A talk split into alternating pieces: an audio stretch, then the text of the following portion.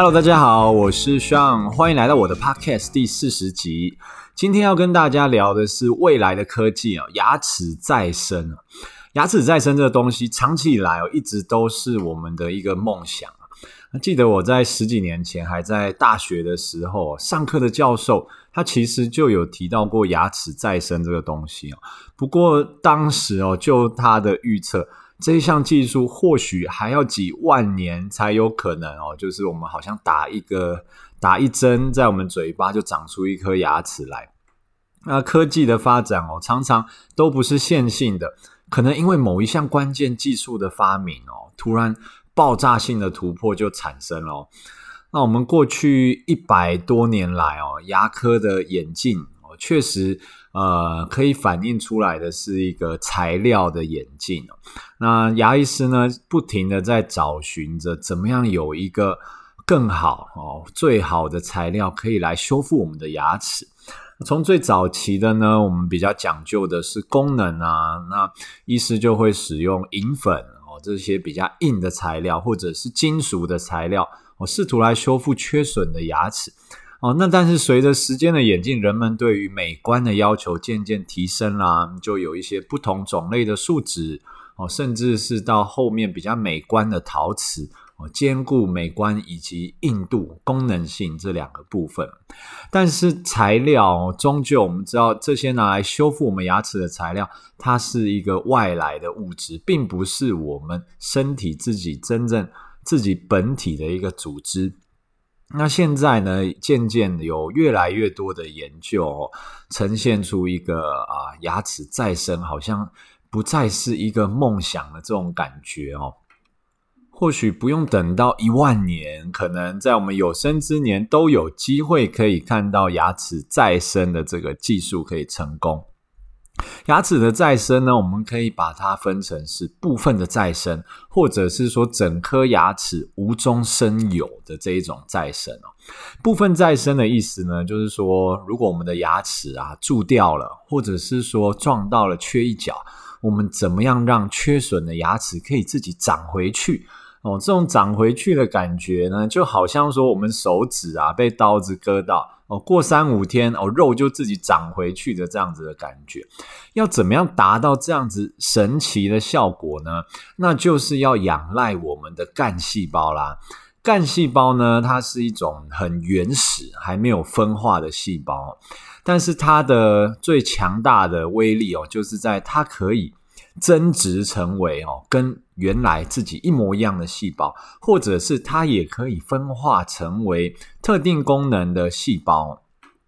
干细胞有分成不同的种类啊，比如说呢，我们的胚胎干细胞啊，在受精卵刚产生以后，我们的胚胎干细胞它后续可以发展成为我们身上所有的器官哦。这种最原始的干细胞呢，它的功能也是最强大的。所谓牵一发就会动全身哦，讲的就是我们的胚胎干细胞啦。我们运用胚胎干细胞，几乎可以说可以长出一个完整的人出来哦。所以说这一种细胞，它的一个技术的发展，它的道德争议也比较大。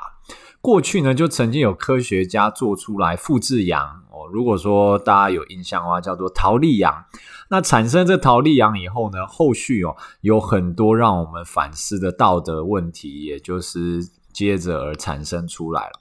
不过桃莉羊呢，它是把已经成熟的体细胞，透过一些技术反转回去到胚胎的状态哦。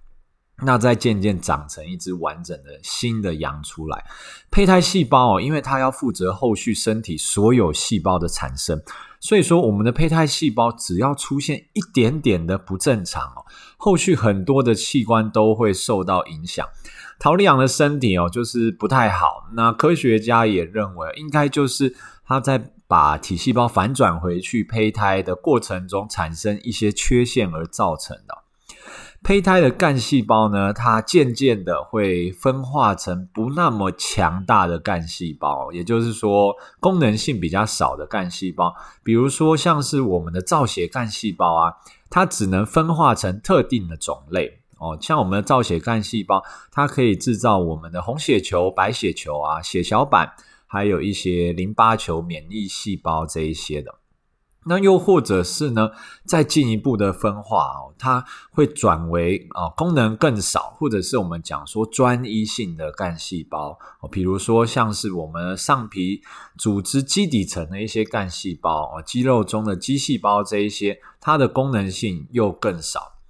我们的乳牙里面哦，其实也有干细胞，那就叫做乳牙干细胞啦。它属于我们的多功能的干细胞，在用一些不同的呃生长因子的诱导下，它可以分化成各式各样的，比如说像我们的脂肪啊、骨头哦、硬骨、软骨、肌肉、肌腱、韧带哦、神经哦，甚至我们的肝细胞、心肌、内皮细胞，这非常非常多的种类。所以，我们的乳牙干细胞也是非常强大的一种干细胞。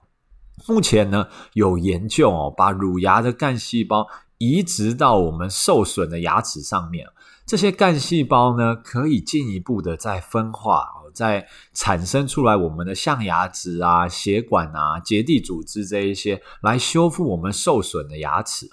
那英国呢也有研究，它使用可以吸收的海绵球，那把这个海绵球沾上特定的药物，这些药物呢放到我们牙齿的蛀牙的窝洞里面，它可以刺激牙齿的干细胞哦去做分化。让我们牙齿内部的干细胞，它自动生成我们的牙本质哦，也就是让我们蛀掉的牙齿竟然可以自己长回去哦，而不是像现在一样需要用树脂啊，或者是用假牙来修复。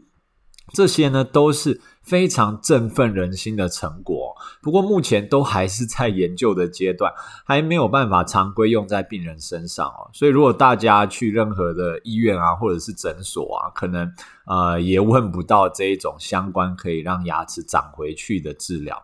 那至于呢，让整颗牙齿从无到有的长出来要怎么做呢？啊，那其实也有学者哦，他是使用 3D 的支架，让我们的干细胞可以附着在这个 3D 的支架上面，试图引导干细胞长成一颗完整的牙齿。那如果我们可以无中生有一整颗完整的牙齿，那它后续就有机会可以取代我们目前的人工植牙了。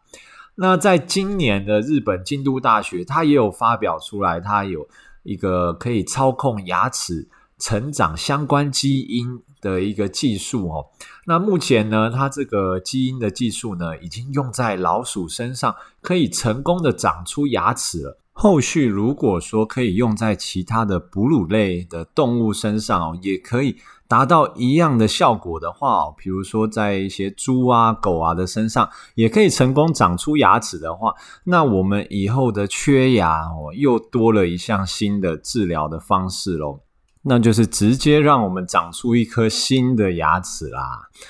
不过，虽然干细胞有这么多哦，看起来很神奇的功能，其实呢，就目前为止哦，还没有真正应用到临床中哦，得到成功的一个例子哦。所以说，呃，乳牙真的有保存干细胞的意义吗？哦，毕竟乳牙的干细胞，它的保存费用是非常的昂贵的哦，它必须要在非常非常的低温的状态下才可以良好的保存。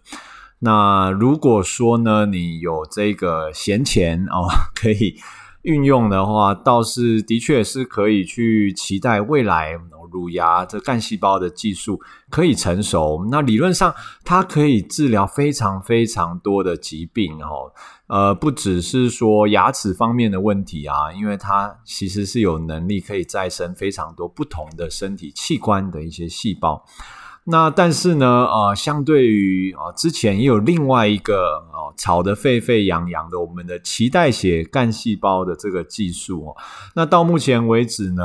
呃，也是实际的应用哦，还不是非常的多哦，所以这一项未来性的技术呢，我们可以期待哦。那需不需要这么快的跳下去投资？那大家还可以再想一想喽。OK，那我们今天就先聊到这边。如果大家对于矫正牙科有任何的问题，欢迎到我的 IG 留言或者是私讯让我知道哦。